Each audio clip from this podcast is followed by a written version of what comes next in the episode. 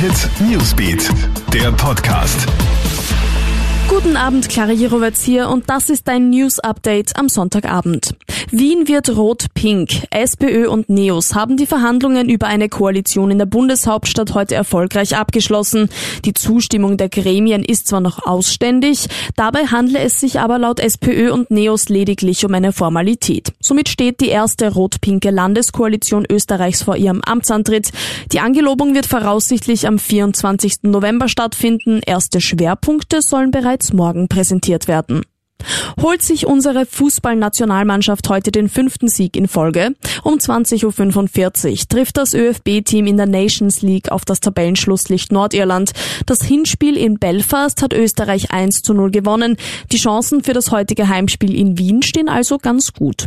ÖFB-Teamchef Franco Foda möchte sich eine gute Ausgangslage für das Match gegen Norwegen sichern. Ob dieses Spiel aber überhaupt stattfinden wird, ist derzeit noch offen. Wegen eines positiven Corona-Tests befindet sich nämlich die gesamte norwegische Mannschaft in Quarantäne. Sollte das Match am Mittwoch deshalb abgesagt werden müssen, würde unsere Nationalelf auf Endrang 1 stehen, und zwar ganz unabhängig davon, wie das heutige Spiel gegen Nordirland ausgeht.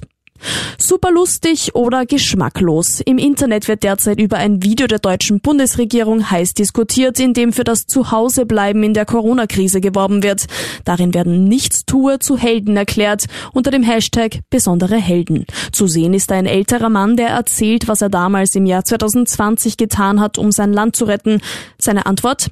Nichts, absolut gar nichts. Wir waren faul wie die Waschbären. Einige User feiern das Video, andere kritisieren es scharf.